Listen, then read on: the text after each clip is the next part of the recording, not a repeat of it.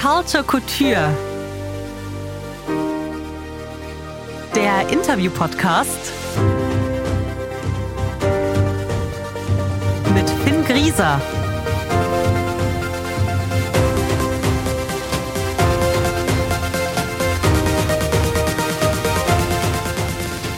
So, neue Folge Culture Couture. Ich freue mich sehr, dass ihr wieder zuhört. Ich freue mich auch sehr über meinen heutigen Gast. Ähm, auf jeden Fall einer der kreativsten Köpfe, die ich im Jahr 2023 kennenlernen durfte. 2023 war sowieso so ein Jahr, in dem ich sehr viele äh, coole Menschen kennenlernen äh, durfte. Deswegen freue ich mich auch sehr, dass er heute äh, zu Gast in meinem kleinen äh, Projekt hier ist.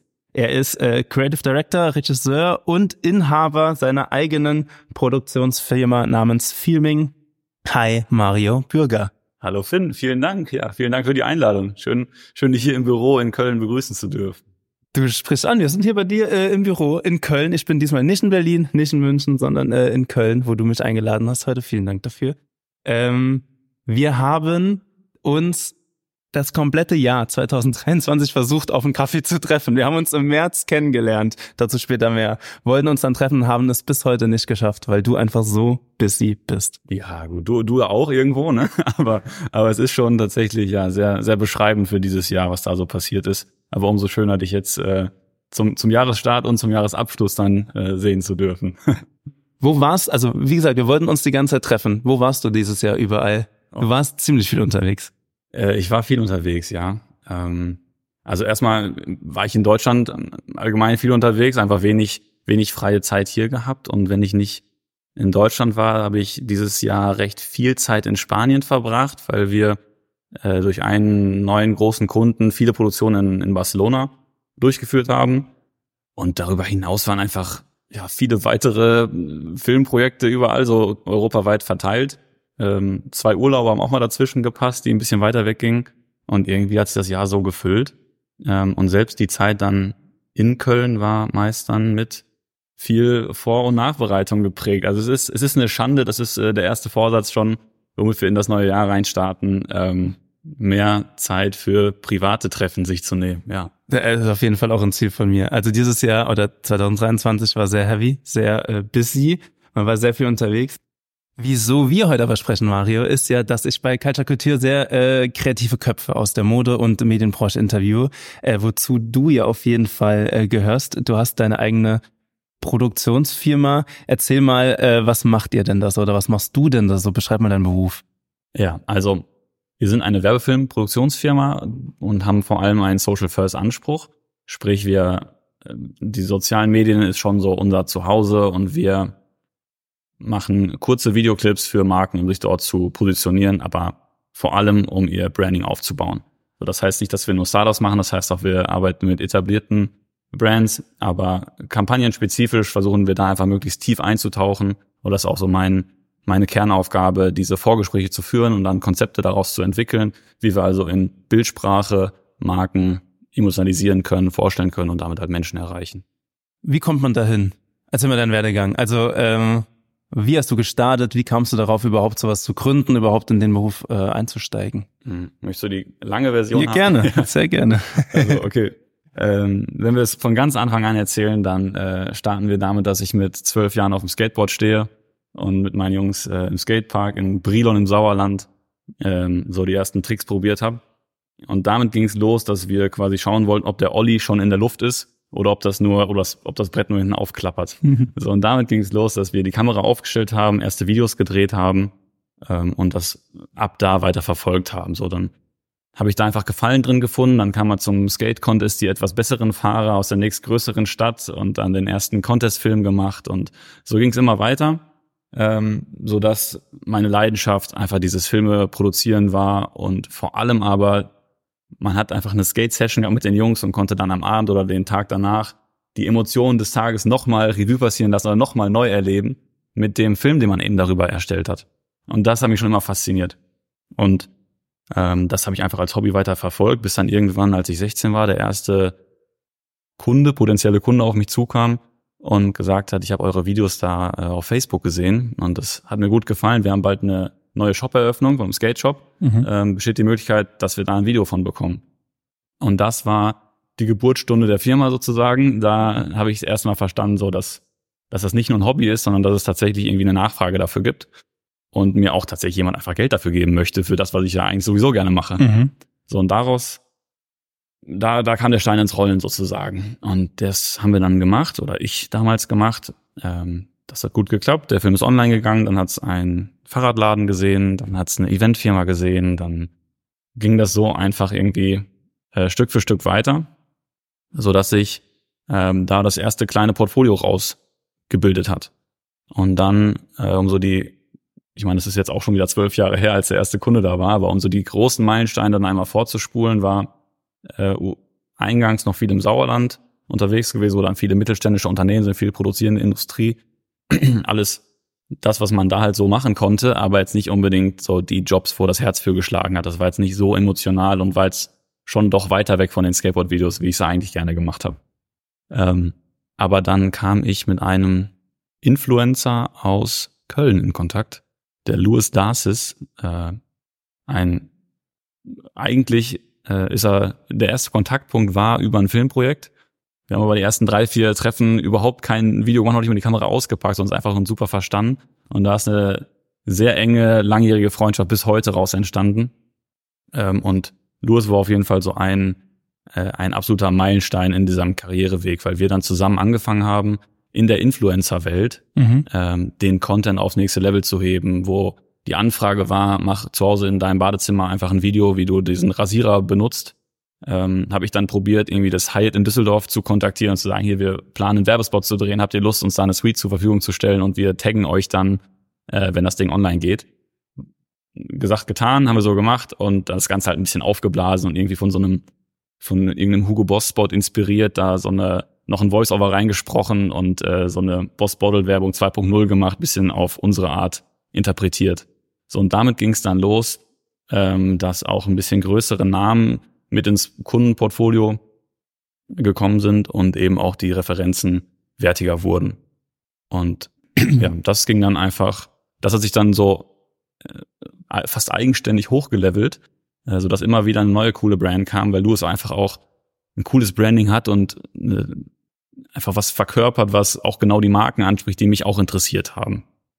Und ähm, ja, also das, der, der Peak-Moment mit ihm war dann wahrscheinlich, als Dior 2020 äh, gefragt hat, ob sie nicht auch so einen Spot haben könnten, aber in New York produziert für, äh, für den neuen Herrenduft. Da, also ganz kurz, das ist ja schon ziemlich krass. Wie fühlt sich das denn an, wenn du so von mittelständigen Unternehmen aus dem Sauerland äh, oder so kleine Fahrradläden und Skaterläden und dann ein paar Jahre später stehst du in New York und produzierst einen Werbeclip für, also Dior, einer der größten Modelabels der Welt. Man muss dazu sagen, Dior war, es, es gibt jetzt auch Auftrag und Auftrag, ne? Also das war ähm, in der Zeit mit Louis war vor allem oft die Struktur, dass Louis die Anfrage bekommen hat, ähm, der Content über Louis präsent wurde, also über den Influencer präsent wurde und die dann gesagt haben, wir wollen dich als Influencer haben, mit dem Content, für den du stehst. Und ich war dann quasi so der Anhang, der da irgendwie mitgezogen wurde. Muss mhm. auch sagen, Louis hat immer hart dafür gepusht, dass ich da mit, mitkommen durfte und äh, weil ich eben auch die Person war zu dem Zeitpunkt, die das halt auch mitverantwortet hat und äh, dafür sorgen musste, dass der Content auch noch wieder auf das Level kommt. Ähm, deswegen hat sich das, war das in dem Moment gar nicht so das krasse, dieser krasse Moment von, boah, jetzt für Dior, sondern das war einfach so der, der nächstlogische Step von mhm. Louis Karriereweg, wo ich dann mitgehen durfte. Aber daraus hat sich ja ähm, viel entwickelt. Also wenn ich mir dein Portfolio so anschaue, Dior, Hugo Boss, Breitling, Piken Kloppenburg, Düsseldorf, also schon riesengroße Brands. Wie ist es für solche Brands dann zu arbeiten? Also auf einmal bist du, also ich wiederhole mich, aber von so einem kleinen mittelständigen Unternehmen aus dem Sauerland äh, bei, auf, bei so ja schon Weltkonzernen und machst einfach Werbeclips für die, das fühlt sich doch, muss sich doch krass anfühlen. Oder?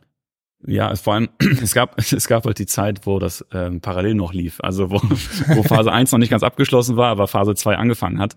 Und dann hast du halt echt so in einer Woche ähm, so einmal den, den Gabelstapler Cup auf dem Schreibtisch und, und gleichzeitig dann irgendwie ähm, ja für so eine Weltmarke ähm, einen Spot geschnitten. Also das war, das war irgendwie eine kuriose Zeit. Aber ich meine, irgendwo eine, eine logische Konsequenz in der Evolution so, oder in der, in dieser, ähm, auf der Karriereleiter, dass da diese Zwischenschritte sind.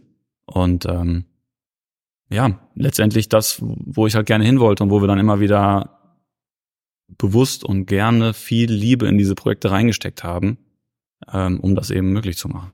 Aber beeinflusst dich das in deiner Arbeit oder in deinem Denken oder deinem kreativen Denken so? Also machst du einen Unterschied zwischen, okay, ich drehe am Wochenende einen ähm, Werbeclip für Dior und montags bin ich beim Gabelstapler Cup im Sauerland. Also ist das für dich im Kopf noch, ist es ein Unterschied oder ist das, sind das einfach zwei Kunden, die du exakt gleich behandelst? Also wir reden ja von einer Zeit, die ist acht Jahre, oder ja. nee, okay, du, okay. Dior, das ist äh, drei, ja, dreieinhalb Jahre her. ähm, und Dior war dann auch schon wieder die nächste Phase, da waren wir dann schon mhm. eher established in der Lifestyle, so unter Lifestyle-Brands. Aber auch vorher ähm, es ist natürlich ein anderes Arbeiten, weil die Kunden andere Erwartungshaltung haben. Ich glaube, das ist eigentlich eher der spannende Punkt, so mit welcher Erwartungshaltung die da rangehen. Und da gab es eben diese Zeit, dass für einen Influencer oder für den Influencer-Content, wenn man da so eine Benchmark anlegt, dann hat man oft total enthusiastische, tolle Reaktionen bekommen und total äh, die Kunden total weggeflasht, weil sie es nicht erwartet haben. Aber jetzt mittlerweile, das, was wir jetzt so machen, die kommen natürlich schon mit diesem Vorhaben auf uns zu, erwarten das auch ein Stück weit und da ist eine andere Erwartungshaltung. Also da ist quasi das Top-Level wird vorausgesetzt mhm. und da ist es ähm, ja teilweise vielleicht etwas weniger emotional, als es damals war, weil dieser Überraschungseffekt etwas verloren geht. Setzt sich sowas unter Druck? Mit der Anspruch der Kunden? Mm, es gab die Zeit mal, ja, also als die großen Namen recht frisch waren, und du nicht richtig wusstest. Also ein krasser Moment war, als Glashütte Original uns äh, angefragt hat, eben wegen diesem Dior-Spot. Die haben gesagt, wir haben den Spot für Dior gesehen, wir wollen gern sowas ähnliches haben. Ähm, und das war dann das erste Mal, dass ich auch viel mehr mit der Brand selbst zu tun hatte als bei Dior. Ähm, die klare Vorstellungen hatten und ähm, da war schon Nervenkitzel drin, ob man das dann so, so matchen kann als, ja, als relativer Neuling noch irgendwie in dieser Welt. Mittlerweile habe ich aber genug Erfahrungen gesammelt, dass ich sage, so, ich weiß schon, wo es hingehen soll und habe das schon ein paar Mal gemacht und glaube zu verstehen, was man danach machen muss. Was möchtest du mit den Filmen erreichen, die du für die Kunden produzierst? Also kannst du da deine eigene Vision immer mit einbringen oder ist es bei so Magen, die sagen, okay, ich will genau das erreichen, bitte setz um oder nehmen die dich da komplett oder euch komplett mit ins Boot und sagen, ey, hast du eine Idee für uns, wie wir das und das erreichen können? Von bis. Ähm, das Schönste ist natürlich, wenn man kreativ viel mitentscheiden kann. Oder auch genauso schön ist, wenn man äh, Sparringspartner hat, die man einfach sehr schätzt und die selbst auf einem Level arbeiten, wo man selber gerne sich befindet. So, wir haben das jetzt mit einem großen Kunden, mit dem wir sehr viel machen, auch weshalb wir viel in Spanien waren. Da ist eine Art Direction mit im Team, die auf so einem hohen Level arbeitet, was total bereichernd ist, sich äh, mit den Leuten aus dem, aus dem Team auszutauschen. Und da ist es ein, ein tolles, tolles Ping-Pong-Spielen. Es gibt natürlich die Kunden, die schon genau wissen, was sie machen wollen und schon mit dem fertigen Konzept auf dich zukommen und das einfach umgesetzt haben wollen. Da ist man natürlich irgendwie schon ja fast purer Dienstleister und, und kaum noch Künstler. Das gibt es. Ähm, will jetzt nicht sagen, dass es meine Lieblingsprojekte sind, aber das, das gibt es auch, klar. Die sind gut für den Umsatz ja, das gehört dazu. Ne? Es ist nicht, es ist nicht jedes Projekt ein Fashion Project, klar. Aber was ist dein eigener Anspruch an deine, an deine Produkte? Dass ich was fühle dabei. Also der Anspruch ist, dass, dass ich was fühle und mir vorstellen kann, dass die Leute, für die das Produkt ist, der Film ist, dass die auch was fühlen dabei. Dass man ähm, irgendeine Art Triggerpunkt findet, dass man ähm, ja einfach ein bisschen tiefer gräbt als nur diesen oberflächlichen Content, nur dieses schnelle Effekt-Hascherei, sondern dass einfach was hängen bleibt. Ich glaube, das ist der Anspruch gerade in der Zeit, wo so viel Content produziert wird, da irgendwie im Kopf zu bleiben. Und das möchte ich erreichen damit. Wie, wann ist denn ein Film für dich erfolgreich? Oder wie misst denn der Kunde den Erfolg von deinen Filmen, die du für die produzierst? Also du bekommst ja wahrscheinlich dann relativ schnell von den Feedback, war es geil oder ist nicht so geil. Ähm, aber wie misst der denn den Erfolg deiner Filme? Und wann ist für dich persönlich ein Film erfolgreich? es gibt ja verschiedene Arten von Content.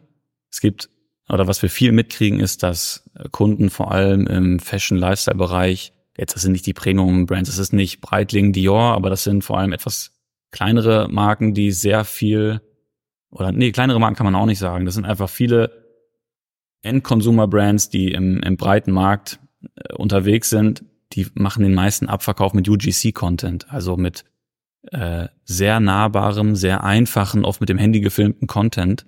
Das ist das, was erstmal in Zahlen gesprochen am erfolgreichsten ist für, für den Absatz. Also da kommt dann drauf an, wie viel Klicks hat das Video, wie viel haben es gesehen, wie viel haben es Conversion Rate, genau, wie viel ja. habe ich auf die Website gezogen, wie viel Verkäufe wurden damit ja, okay. äh, generiert und so weiter. Das ist aber eine Welt, in der wir nicht wirklich unterwegs sind. Mhm. Gibt es, wir machen auch zu jeder Kampagne kommen die Social Assets dazu oder wir, ich meine, wir haben schon Social First Anspruch, aber trotzdem ist es eher auf Branding ausgelegt. Es ist eher darauf ausgelegt, ähm, die Marke aufzubauen, sie erlebbar zu machen, was zu fühlen dabei und nicht nur sagen, hier, meine neuen Schuhe sind super bequem und total tolle Qualität, kauft sie jetzt, wir haben noch ein Angebot gerade am Laufen. Das ist halt nicht unsere Welt. Mhm. Hm. Ja, der, der Film ist für mich erfolgreich, wenn der, wenn der Kunde begeistert ist, wenn er was, wenn er, wenn er den Kunden erreicht und ich was dabei gefühlt habe, als ich den produziert habe. Aber kann, kann der Kunde das messen, so Werbefilme? Ob der gut bei den Kunden ankommt? Weißt du, was ich meine? Ähm, ja, klar. Also es wird natürlich gemessen, wie lange wurde der Film angeschaut, ähm, was ist daraus resultiert. Aber man kann schon sagen, dass in dem in diesem ganzen Branding-Segment, das ist ja eher, und das sind unterbewusste Impulse. So, wir haben dieses Jahr mehrere TV-Spots gemacht. Da hören wir schon vom, vom Kunden, dass da auch ein Umsatz, ein Umsatzunterschied ähm, passiert ist, als der Spot dann ausgestrahlt wurde. Aber so ganz knallhart lässt es sich nicht sagen. Das ist halt dann, man sieht die Marke, man nimmt die nochmal unterbewusst wahr, man verbindet die auf einmal mit einem Lebensgefühl. Und wenn man dann im Supermarkt steht, klingelt es auf einmal etwas mehr, wenn man den Namen liest. Und man greift etwas schneller dazu. Das, da passiert sehr viel unterbewusst, viel über Gefühl und gar nicht so viel über harte, harte Zahlen, würde ich sagen. Vielleicht wünsche ich es mir auch manchmal mehr, als es tatsächlich ist. Wie fühlt sich das für dich an, wenn du deine Werbefilme dann zum Beispiel im Fernsehen siehst oder auf, auf Plakat, ne, Plakat, das ist auf so Screens in U-Bahn oder so. Weil ganz kurz, wir haben äh, uns ja im März äh, 2023 kennengelernt, weil du da einen Werbefilm für Pikenklomburg Düsseldorf äh, produziert hast im Rahmen von Germany's Next Topmodel. Und ich war auch vor Ort und habe eben unsere, unser Model Selma damals halt begleitet für die Show und du hast eben den Werbefilm für Pikenkloppenburg Düsseldorf produziert. Ein paar Monate später, als er dann veröffentlicht wurde, lief der ja A bei ProSieben äh, als Werbeclip. Plus äh, zum Beispiel in der Kölner Innenstadt habe ich den auch im Flagship Store von Pikenkloppenburg äh, dann an den Screens laufen sehen. Also ich muss sagen, wenn ich Plakate von Projekten von mir sehe, die ich, an denen ich mitgearbeitet habe, also auch zum Beispiel bei GNTM, wenn dann ganz Deutschland plakatiert ist, dass die neue Staffel beginnt, dann ist das schon ein krasses Gefühl und das macht dir einen dann auch schon äh, sehr stolz, also mich zumindest. Äh, ich fühle mich dann auch immer irgendwie echt so gut dabei. Wie ist es dann bei dir, wenn du ja auch, das ist ja so dieser Werbefilm, der kam aus deiner Feder, du hast das überlegt, dass die Storyline, das Konzept, du hast dort Regie gemacht, du hast Kamera gemacht, du hast da ja alles äh, von A bis Z gemacht. Was ist es dann für ein Gefühl, das zu sehen? Ich glaube, es ist für einen Fotografen nochmal anders, mhm. weil da spricht das Foto für sich. Aus meiner Sicht, ähm, klar, ich mag es auch, wenn man das sieht oder wenn ich darauf angesprochen werde, wenn ich äh, ein Projekt irgendwie auf Social Media ein bisschen mehr begleitet habe und dann darauf angesprochen werde, ich habe den Clip da und da gesehen. Das ist natürlich cool, aber es nimmt viel Magie auch raus. Also mhm. wenn man eigentlich äh, die Storyline über ein Voice-Over erzählt hat und ähm, viel Liebe in Sounddesign gesteckt hat, um diese ganze Kulisse erlebbar zu machen und dann siehst du es nachher auf, dem, auf einem Screen in der Innenstadt ähm, im Schaufenster. So. Ohne Sound. Dann ist es zwar irgendwie noch ja eine Ehre und cool, das zu sehen, aber ich würde mich eher darüber freuen, wenn jemand vor einem großen Fernseher sitzt mit Kopfhörern und sich den Film in voller Länge und vollem Sounddesign sich anschaut und dann sagt, boah, ich habe es echt gefühlt, ich hatte Gänsehaut. So, das ist, das ist schön, weil gerade bei dem Spot, über den du gesprochen hast, wo das Model am Anfang in so einer in einer Beachbar sitzt und man das Meeresrauschen hört und dann da sich eine Liebesstory raus ergibt mit sehr tollen, echten Momenten. Ähm, Gerade bei so einem emotionalen Film, da sollte der Zuschauer auch was fühlen und er fühlt natürlich mehr, wenn die, wenn die Tonspur auch dabei ist und vor allem der Film auch in voller Länge ist. Ich glaube, mhm. der TV-Spot war natürlich stark gekürzt. Ähm, deswegen war gerade das so ein Projekt, äh, da freue ich mich eher, wenn man sich den vollen Film anschaut und dann was fühlt, ja. Ähm, lass uns gerne mal tiefer, äh, noch tiefer einsteigen in das so Daily Business von dir. Ähm, wie kann ich mir das denn vorstellen? Wie läuft sowas ab? Ähm, kommen Kunden auf euch zu? Betreibt ihr oder du noch Kalterquise? Vielleicht können wir anhand eines Beispiels das mal so äh, durchgehen. Ähm, genau, also kommen Kunden auf euch zu, sagen, ey Mario, ich hätte gern den, den Werbeclip oder betreibst du immer noch Kalterquise oder hast du schon so ein Standing in der Branche, dass du dich vor Aufträgen kaum retten kannst? Ich habe noch nie Kaltakquise betrieben, Mhm. wo ich aber nicht stolz drauf bin. Ich glaube, das schreiben sich viele Kreative auch stolz auf die Fahne. Wir machen kein, keine Kaltakquise, das passiert einfach so. Äh, Ich hätte kein Problem damit gehabt, das mal äh, zu tun. Aber ähm, gerade weil wir eben in dieser Social-Media-Welt unterwegs sind, ist das ja der Vertriebskanal ähm, und das, worüber man gefunden wird. Und gerade jetzt in unserem Case, wo wir viel mit Influencern gearbeitet haben, mit Duos ging's los. Danach war ein riesen, ein Riesenschritt war noch mit Kamushka zu arbeiten, ähm, weil Kamushka noch mal eine andere Reichweite hat. Zum einen, eine, zum einen eine sehr große, zum anderen aber auch viele aus der Medienbranche Mhm. ihr scheinbar folgen, so dass wir nach der Zusammenarbeit mit ihr echt viele, viele Anfragen bekommen haben, äh, wo sich Brands eben ähnlichen Content gewünscht haben, wie wir mit ihr produziert haben. Unter anderem auch, weil sie halt klare Empfehlungen ausgesprochen hat in ihren Stories und das hat schon einen krassen Impact Mhm. gehabt bei uns. Ähm, ja, und dann ist es so, es kommt eine Mail rein ähm, und das Anliegen wird kurz beschrieben, man kriegt ein grobes Briefing und man tastet schon mal kurz ab, ob man wohl sich vorstellen könnte, da zusammenzufinden. Und dann wird in der Regel ein Call vereinbart, wo man das dann nochmal vertieft. Ähm, und dann ja von bis, wie gerade schon mal besprochen, so dann gibt es mal sehr konkrete Briefings, die eins zu eins umgesetzt werden sollen. Es gibt aber auch die Kunden, die sagen, ähm, wir möchten gerne, wir möchten gerne präsenter sein in der Social Media Welt. Wir wollen unsere Marke sichtbarer machen und wollen auch äh, ja die Marke dabei aufbauen. Könnt ihr uns dabei helfen? Und dann ist eben der konzeptionelle Teil ein deutlich größerer. Das gibt's auch.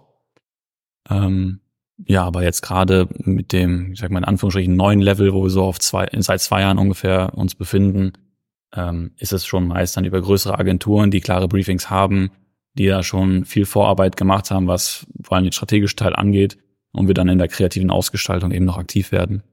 Ähm, ja, uns dann umsetzen. Plan, filmen und schneiden. Schreibst du das Konzept? Oder hast du da Oft, ja. Also oft schreibe ich die Konzepte. Ähm, wir haben teilweise auch Freelance-Kreative, mit denen ich es zusammen mache oder wo wir es auch teilweise komplett auslagern. Ähm, es kommt auch darauf an, welche Art von Konzept das ist. Ist es eher für einen Kampagnenspot oder sind es eher 15 Social Media Assets? Da gibt es verschiedene Leute, die verschiedene Stärken haben, die wir dann eben so einsetzen, dass es Sinn macht. Und dann gibt's äh, ein gewisses Budget und du musst schauen, ob wie du mit dem Budget klarkommst oder ist es auch nochmal eine Verhandlungssache? Ähm, wie sieht das so aus? Ja.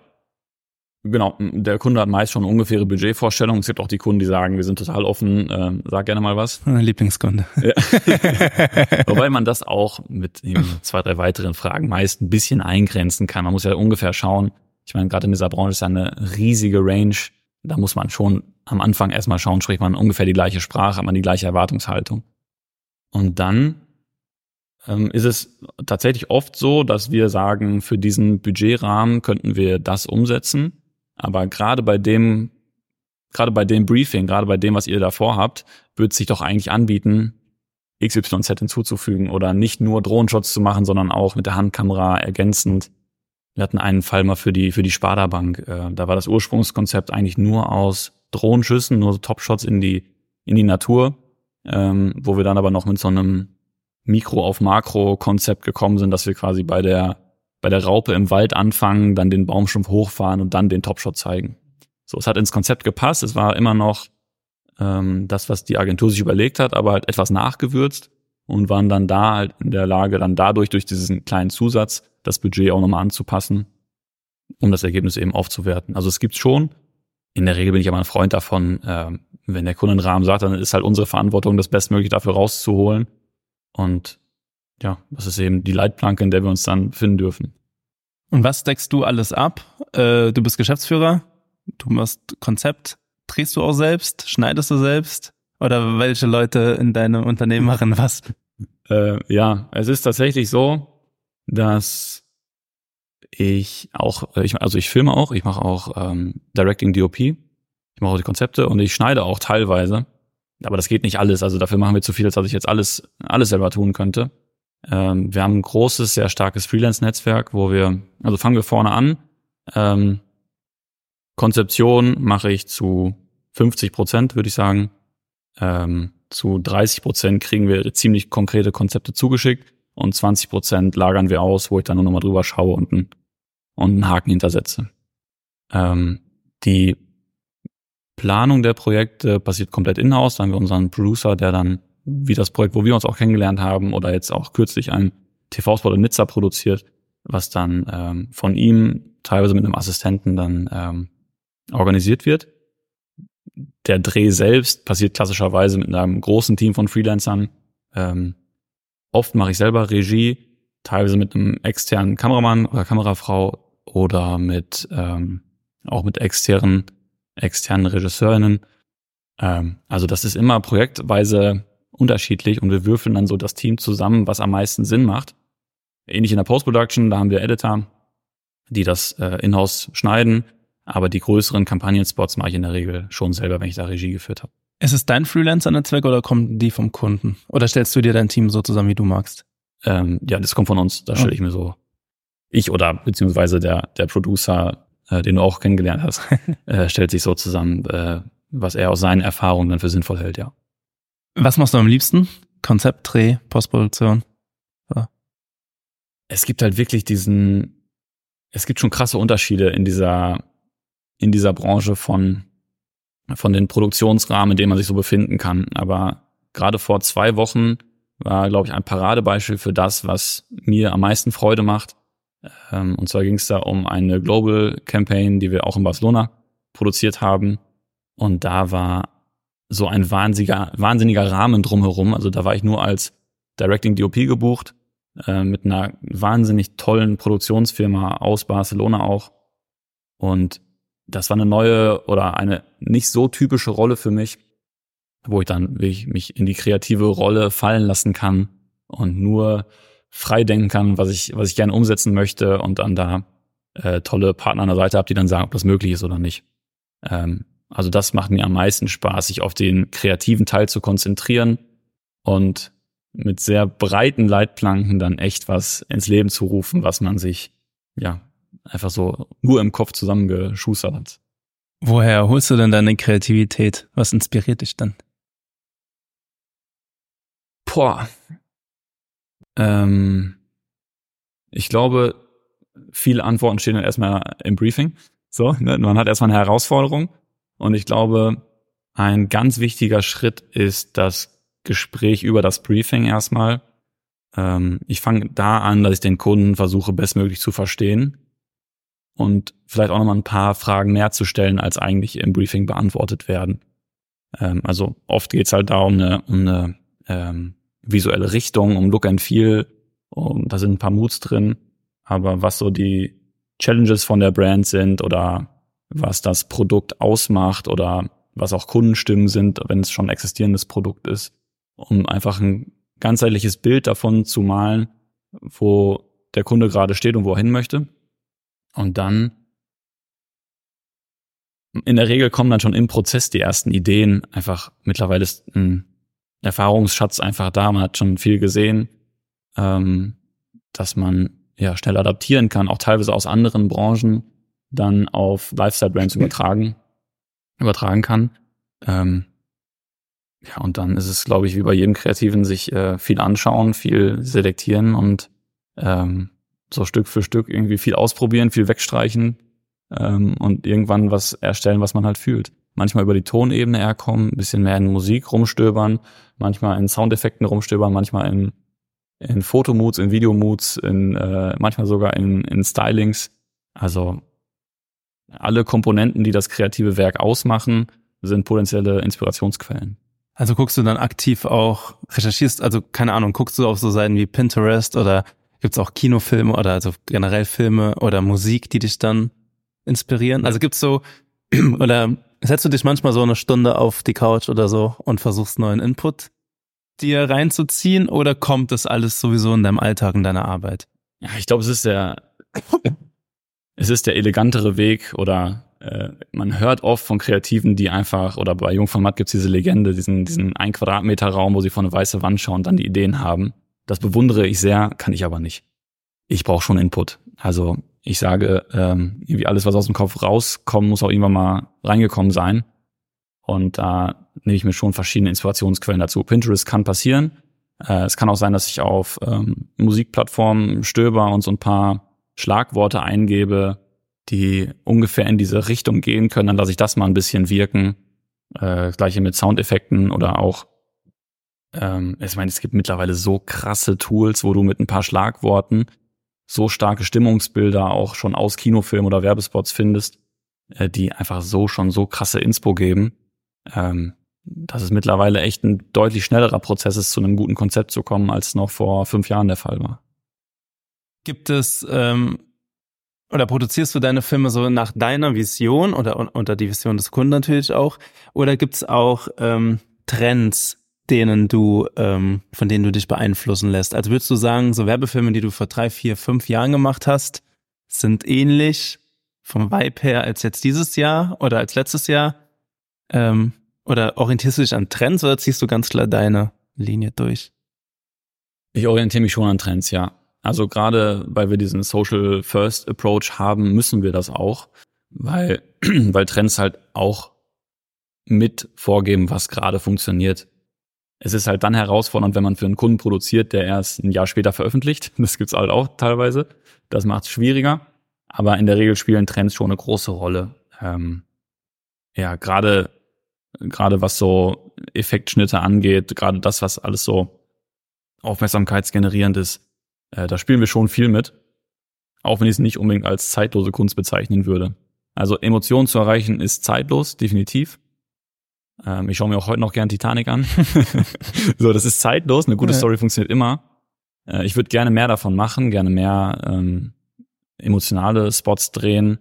Ähm, das muss nicht der Titanic-Vibe sein, das kann auch motivierend sein, es kann auch, ähm, ja, es kann auch einfach so ein, ja, es kann einfach ein Mut sein, der dich halt irgendwie, der was mit dir macht in irgendeiner Form. Aber gerade in dieser Social First Welt, da müssen wir viel mit Trends arbeiten. Und leider rücken Emotionen da gelegentlich auch mal in den Hintergrund. Du hast es vorhin schon die Schnelllebigkeit ähm, angesprochen, die, weil ja unsagbar viel Content einfach aktuell produziert wird. Wie ist es denn bei mir, wenn ich so, äh, bei dir, wenn ich so auf mich schaue, ist, man macht ein Produkt, spreadet es in die Welt und gefühlt einen Tag später interessiert sich dafür keiner mehr, weil ein neues, neuer Clip oder irgendwas Neues auf, auf äh, in den Social Media unterwegs ist. Ähm, stört dich das oder wie wie ähm, deprimierend ist sowas denn auch, wenn man, also so, mal einer meiner Ziele, tatsächlich meiner beruflichen Ziele in dem Leben ist es, irgendwas noch zu erschaffen, was bleibt, wie zum Beispiel Titanic. Ne? Also das wurde produziert und es ist jetzt, wann kam der raus? Irgendwie 90er. 25 Jahre später immer noch ja. einfach ein gern gesehener Film oder auch so Harry Potter. Also weißt du, was ich meine? So einfach Filme, die so für immer ja. ähm, bleiben. Gehe ich komplett mit. Also es ist sehr krass deprimierend. ja, kann ich nicht schönreden. Ähm, ich werde immer noch auf den Dior-Clip angesprochen, was halt total Social Media untypisch ein 60-Sekunden-Clip war, mhm. der halt auch eine Love-Story erzählt hat. Ähm, aber da, das macht halt was so mit dem Zuschauer, das, das bleibt halt hängen und da erinnert man sich dran. Und wir hauen hier teilweise für ein Projekt 50, 60 Assets raus, äh, mit 40 verschiedenen Transformations. Ähm, und da ist uns allen bewusst, das ist sehr schnelllebiger Content. Der muss kurz funktionieren, das soll Attention Grabbing sein und dann geht's wieder weiter. Wir haben kürzlich einen eigentlich Traumkunden von mir äh, bekommen, Adidas. Wir haben für Adidas eine Produktion auch in Barcelona gemacht. Ähm, und auch da, da haben wir ähm, fünf Reels erstellt. Und die werden halt rausgehauen. Das sehen dann auch 100.000 Leute auf deren Channel, aber mir ist schon bewusst, dass das jetzt nicht der Spot ist, der deren Leben verändert. So, das ist, das soll einmal kurz äh, cool aussehen und man soll die Produkte gut erkennen können und es soll am besten Spaß noch, äh, im besten Fall noch Spaß auf Laufen machen. Aber dann war es das wieder und das ist schon deprimierend. Äh, und das ist auch einer der, der Vorsätze so für für das Jahr, dann eben auch was zu zu produzieren, was wieder wirklich im Kopf bleibt und auch mal Jahre überdauert. Ähnlich wie dieser Dior-Film vor drei Jahren. Ist es so Fluch und Segen? Also Fluch, das, was wir jetzt gerade besprochen haben, ne, deprimierend, dass halt die ganze Zeit neuen Content kommt. Segen halt auch, dass die Unternehmen ja auch regelmäßig neuen Content brauchen, um in, in, Ans äh, um in, im Gedächtnis zu bleiben, was ja auch mehr Aufträge für dich bedeutet. Klar, es kommt natürlich darauf an, was dein Ziel ist hinter der ganzen Geschichte. Ne? Ähm, wenn man wenn man rein auf die unternehmerische Seite schaut, dann macht es bestimmt Sinn, dass der Content schnelllebig ist und da regelmäßig neuer produziert werden muss. Definitiv. Aber wenn man sich da künstlerisch entfalten möchte oder irgendwie künstlerischen Impact haben möchte, ähm, dann ist es eher Fluch. Das muss man so sagen. Wie wichtig ist dir äh, die wirtschaftliche Seite auch, neben dem ganzen Kreativen? Ähm, es ist schon wichtig. Also ich meine, es ist Mittel zum Zweck, würde ich sagen. So ohne, ohne die wirtschaftlichen Aspekte, also ein, nur ein finanziell gesundes Unternehmen kann auch kreativ arbeiten, denke ich. Das ist erstmal der erste Schritt für ein Unternehmen profitabel zu sein. Und dann hast du im besten Fall äh, nach einer Weile der Aufbauzeit die Freiheit, ähm, auch mal Entscheidungen zu treffen, die von der Norm abweichen oder Risiken einzugehen, weil du eben diesen Rückhalt hast. Also ist schon sehr, sehr wichtig im Prozess, definitiv. Äh, wie schlägt sich das auf dein Unternehmen aus oder auf dich? Also suchst du dir Projekte auch nur nach wirtschaftlichem äh, Standards aus oder oder gibt es da so ein so ein Gleichgewicht zwischen okay das ist da verdiene ich jetzt nicht viel Geld dran aber das ist halt so geil kreativ das will ich unbedingt machen und das boah gar keinen so Bock drauf aber ganz ehrlich wenn ich auf mein Konto gucke geil ich glaube das ist der Spagat wie wie wahrscheinlich hoffentlich ich, ich spreche nicht so viel mit anderen Filmproduktionen aber ich glaube es ist überall ähnlich äh, es gibt die Projekte die für den finanziellen Halt sorgen klar äh, die eben nicht so totale Gänsehautprojekte sind. Ähm, das ist halt dann eben, wenn man so 40 Transformations raushaut. Ähm, da sagt keiner, das ist so mein absoluter Traum, was ich schon immer machen wollte. Ähm, und dann gibt es eben andere Projekte, wo wir ja teilweise auch das ganze Budget in die Produktion reinstecken, weil wir da irgendwie was, was drin sehen, Potenzial sehen, eine coole Geschichte zu erzählen und ähm, haben dann eben aus den anderen Projekten die Freiheit, diese ich sag mal, Herzensprojekte auch vernünftig umzusetzen und da ein bisschen mehr reinzugeben, als es eigentlich, ähm, als es eigentlich erfordern würde. Wie ist es so mit Equipment? Habt ihr alles selbst oder leitet ihr euch das aus? Äh, wir haben einen Großteil selbst. Ähm, aber ja, also projektspezifisch leitet man sich da schon noch einiges aus. Vor allem Objektive, ähm, da kostet so ein Satz gern mal 70, 80.000. Die hat man jetzt nicht, da haben wir jetzt keine fünf verschiedenen Sets im Regal liegen. Ähm, das leitet man in der Regel schon aus. Weil auch das stelle ich mir jetzt als große Herausforderung äh, vor, weil ich meine, die Technik ist ja so krass schnelllebig, also es kommt irgendwie, also weißt du, so Kameras entwickeln sich krass, alles. Ist es dann nicht voll auch der Druck, immer mit dem neuesten Equipment zu arbeiten? Oder ist es vielleicht gar, oder ist es gar nicht so? Hm, das empfinde ich nicht so. Okay. Ähm, also es gibt auch Produktionen, die wir nur im iPhone produzieren. Mhm. Da ist dann schon nicht schlecht, ein aktuelles Modell zu haben. Aber äh, sonst die Red-Kamera haben wir jetzt seit seit zweieinhalb Jahren und äh, produzieren immer noch regelmäßig und sehr gerne damit. Äh, bei manchen Produktionen gehen wir auch auf andere Kameras, aber dadurch, dass es eigentlich gang und gäbe in der Branche ist, sich auch mal was auszuleihen, ähm, geht das eigentlich ganz gut. Also auch mal so Trendthemen wie so eine 360-Grad-Kamera hm. äh, leitet man sich halt mal eben aus und spielt damit rum und hat dann wieder was Neues im Portfolio, was man beim nächsten Mal wieder anbieten kann. Also da ist die Struktur in der Branche, glaube ich, schon echt, echt sehr gut. Äh, wie stehst du zu künstlicher Intelligenz? in der Branche als Riesenthema. Mhm. Riesenthema. Ähm, ich habe diese Woche noch ein, äh, also da hat mich ein äh, Studierender gefragt, der gerade über äh, künstliche Intelligenz in der Post-Production von, von Werbefilmproduktion schreibt. Und der, also in dem Zusammenhang bin ich da etwas tiefer eingetaucht, hatte auch vor zwei Wochen noch das Gespräch mit den Produzenten in Barcelona eben über genau dieses Thema. Es ist wirklich Wahnsinn, was da passiert. Ähm, von bis, also von der Vorproduktion, in der Konzeption, ich habe gerade schon mal so Plattformen angesprochen, wo du halt echt mit Schlagworten unfassbar starke Moods findest, weil einfach jedes Bild gescannt wird und genau mit Attributen versehen wird. Aber es geht ja weiter auch bei der Produktion selbst. Mittlerweile Software. Du könntest einfach drei Kameras aufstellen und in diesem Podcast ähm, schickst das einfach in die KI rein und die KI schneidet selber auf die Perspektive der Person, mhm. die gerade spricht. So, das ist krass. Da hast du halt sonst einen Editor, der das mal eben in, in, in einem halben Tag macht. Ähm, oder eben auch, wir haben gerade auch schon drüber gesprochen, Adobe Podcast, wo du halt aus einer äh, aus einer echt schlechten Audiodatei plötzlich Podcast-Qualität rausziehen kannst. Ja, es ist wirklich, es ist krass, was da, was da entsteht. Hast du da Angst vor oder fast, oder nutzt du, oder siehst du das alles auch als Chance? Und wie, wie sehr arbeitest du denn schon mit oder ihr schon mit KI? Wir arbeiten täglich mit KI-Tools. Mhm. Ist auch ein Muss. Ich glaube, gerade ist halt eine spannende Zwischenphase von die, die es jetzt schon nutzen, haben halt einen guten Vorteil.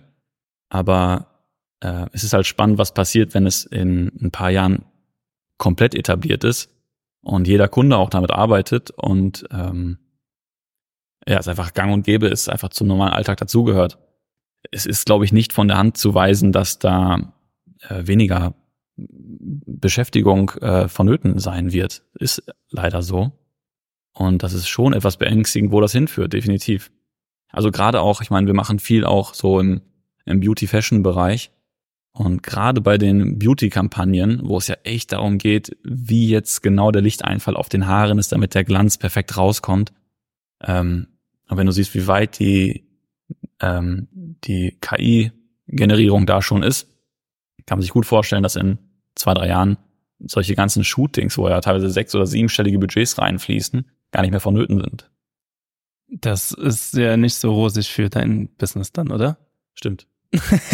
Und bereitest du dich darauf vor oder versuchst du Wege zu finden, das zu umgehen? Also wir nutzen die Tools halt maximal gerade. Ja. Ich, ähm, ich habe da ein absolutes Augenmerk drauf, da auch immer besser drin zu werden, eben diese Tools zu nutzen und immer up to date zu sein, was da Neues rauskommt.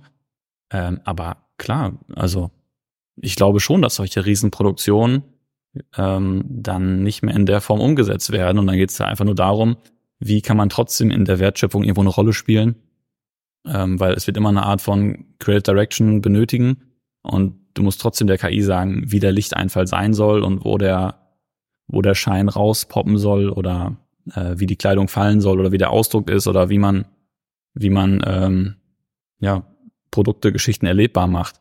Natürlich tut das gleichzeitig auch ein bisschen weh, wenn man eigentlich versucht, so echte Geschichten zu erzählen und immer diesen Anspruch an Authentizität verfolgt.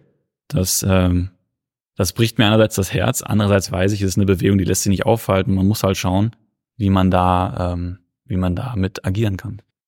Glaubst du, in Zukunft kann man das unterscheiden zwischen KI und so menschlicher Kreativität? Also glaubst du, eine KI kann komplett die menschliche Kreativität ersetzen? Komplett nicht. Aber ich glaube zu 80 Prozent schon in den nächsten fünf Jahren. Okay.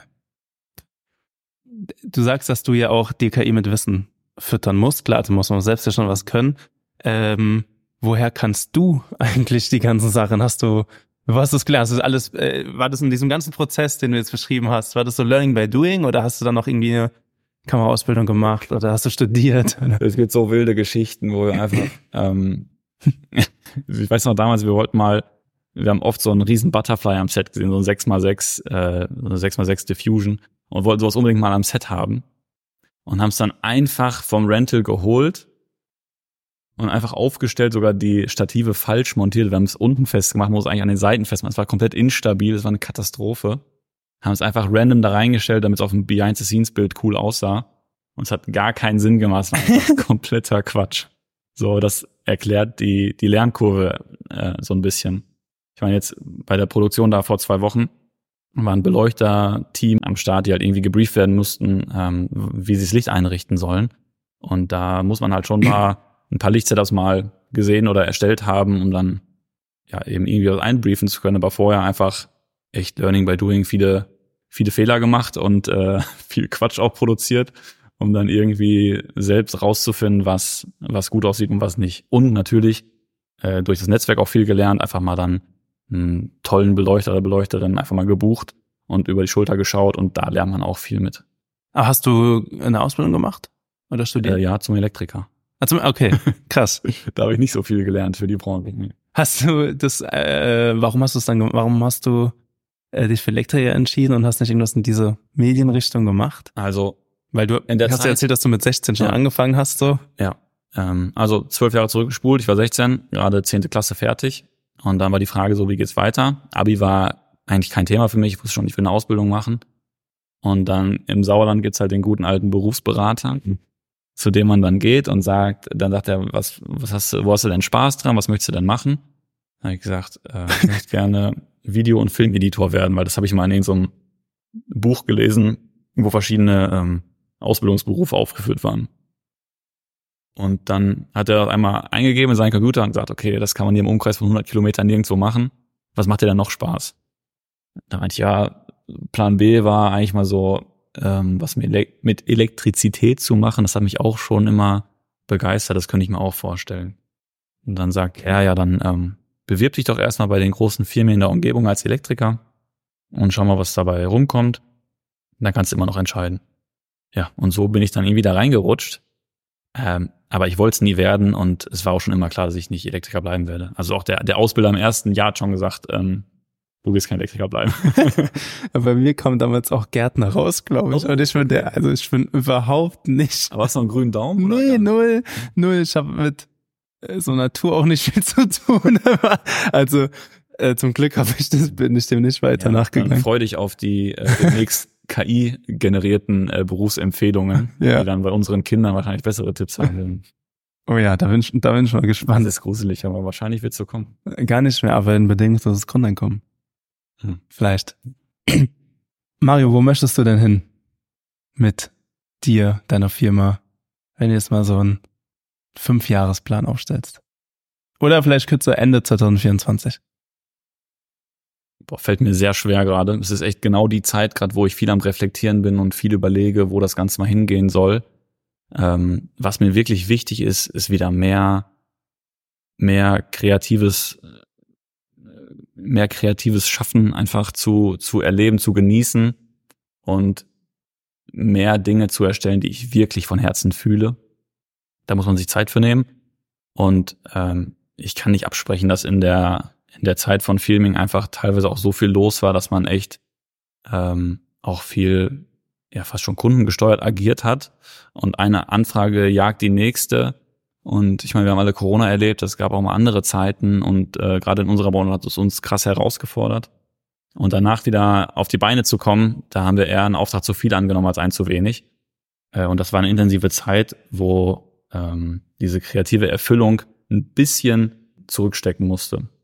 Aber es ist halt schön, dann zwischendurch so größere Projekte zu haben, wie jetzt, ähm, wie jetzt vor kurzem, wo man sich da mal wieder kreativ entfalten kann. Und das möchte ich gerne mehr pushen, dass wir wieder mehr Dinge tun, wo auch das ganze Team vor allem stolz drauf sein kann und es stolz allen zeigt und ähm, ja, einfach Menschen erreichen mit den, mit den Filmen. Das ist auf jeden Fall Ziel, vor allem auch mal ein freies Projekt zu machen. So seit Jahren schiebe ich das vor mir her, mal ein freies Projekt zu machen ähm, ja, das ist zumindest jetzt erstmal auf 24 geguckt, so das erste konkrete Ziel. Was bedeutet freies Projekt für dich? Freies Projekt bedeutet, dass da ist kein Kunde hinter, da ist Mhm. kein Briefing hinter.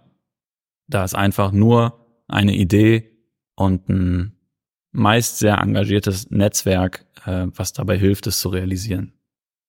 Wenn du auf 2024 guckst, so Auftragslagen technisch, glaubst du, es wird ein gutes Jahr oder herausfordernd? Vergleich auch mit letztem Jahr, also 23. Ähm, ich kann es nicht gesamtwirtschaftlich bewerten. Ich kann es jetzt nur in unsere kleinen Bubble bewerten, wo wir aber in diesem Jahr einen sehr guten Grundstein gelegt haben für weiteres Wachstum. Ähm, also mit, mit drei sehr guten Listings, die wir dieses Jahr erreicht haben, wird das wahrscheinlich, wird 24 dann ein sehr gutes Jahr, ähm, auf das ich mich sehr freue und wo ich auch glaube, dass man dann dazwischen mal durch eben ein bisschen Sicherheit, durch fast schon safe Jobs, ähm, sich auch mal etwas Zeit rausnehmen kann für ein freies Projekt. Dann abschließende Frage, ähm, für wen oder was würdest du denn äh, gerne mal ein Projekt umsetzen? Also was wäre dein Traum, wenn du dir es über aussuchen dürftest? Boah, ich habe eine große Faszination für kontroverse Charaktere. Ich liebe solche Sportler-Dokus zum Beispiel Mhm. äh, oder oder ähm, oder Musiker-Dokumentationen. Einfach ähm, einfach Filme, wo du das Gefühl hast, die sind echt. Du hast einen authentischen Einblick und vor allem emotional passiert da viel mit dir. Ähm, aber jetzt konkret einen Namen oder eine oder eine Brand zu nennen, Überleg. Namen wären schön. Wo erster Name war gerade Conor McGregor, aber das will ich eigentlich nicht sagen. Das Warum ist es nicht? Das ist es nicht. Das ist nur der Grad an, an Kontroverse, den Mhm. ich gern umsetzen möchte. Ähm, boah, müsste ich länger drüber nachdenken. Aber so dieser, diese Art an, an Kontroverse mag ich. Und glaubst du, ist, ist Köln, ähm, ist ja so Medienhochburg in Deutschland auf jeden Fall, ist ja so deutsches Hollywood schon, also zumindest im TV-Business. Weiß ich nicht. Ja, okay. Also okay, also die ganzen, Ja. also bei uns auf jeden Fall die ganzen Produktionsfirmen sitzen hier. Was, was sonst Berlin? Oder was würdest du sagen? Ja, also in der Werbefilmbranche auf jeden Fall Berlin, Berlin, ja, okay. definitiv. Warum dann Köln? Also willst du hier bleiben? Könntest du dir vorstellen, nach Berlin zu gehen? Könntest du dir vorstellen, nach LA zum Beispiel zu gehen? Was ja so was Nonplusultra ist? Ähm, mittlerweile ist es ziemlich standortunabhängig eigentlich bei uns geworden, ähm, weil wir eh für viele Projekte umherfliegen oder längere Strecken fahren. Ähm, aber für das Netzwerk ist es halt interessant. Netzwerk äh, zu Freelancern oder auch Agenturen, da ist sicherlich in Berlin noch mal was anderes, aber ich mag Berlin persönlich nicht so. Ich fühle mich da nicht wohl und Köln war eben auch damals die Entscheidung. Ich habe mich schon immer wohlgefühlt hier und ähm, meine Freundin eben auch und deswegen hat es sich einfach angeboten, ähm, hierher zu kommen. Es ist nicht ganz so weit weg aus dem äh, oder vom, vom Sauerland, ist immer noch entspannte zwei Stunden und dann ist man wieder da. Und äh, kurzzeitig aber mal in eine andere Stadt, könnte ich mir vorstellen, da ist aber eher in Kanada ein heißer Kandidat. Warum Kanada? Ähm, ich habe einen längeren Urlaub gemacht in Vancouver und Vancouver ist tatsächlich das äh, Hollywood des Nordens. Okay. Ähm, da ist halt mehr, da geht mehr in der Spielfilmrichtung. Aber nochmal diese Herausforderung zu haben, komplett neues Umfeld und ähm, man kann nicht sagen, von null anzufangen, weil in der Branche natürlich irgendwie das Portfolio dein Kapital ist. Ähm, aber das irgendwie nur, ums zum einen, um es mir selbst zu beweisen, aber zum anderen auch mal einfach neue Eindrücke mitzunehmen und da nochmal, ähm, ja, einen nächsten Schritt im Wachstum äh, zu machen, fände ich schon, fände ich schon spannend. Aber ist noch nicht, ist noch nichts Konkretes. Dann vielen Dank, Mario. Viel, viel äh, Glück dir für 2024. Vielen Dank. Danke. Vielen Dank für das nette Gespräch. Äh, ich hoffe, euch hat's auch gefallen. Und würde mich freuen, wenn ihr die Folge äh, anhört natürlich. Also jetzt, wenn ihr diese Worte hört, habt ihr euch die Folge schon glücklicherweise angehört. Äh, und freue mich auf äh, die nächste Folge dann. Äh, danke dir, Mario. Ciao.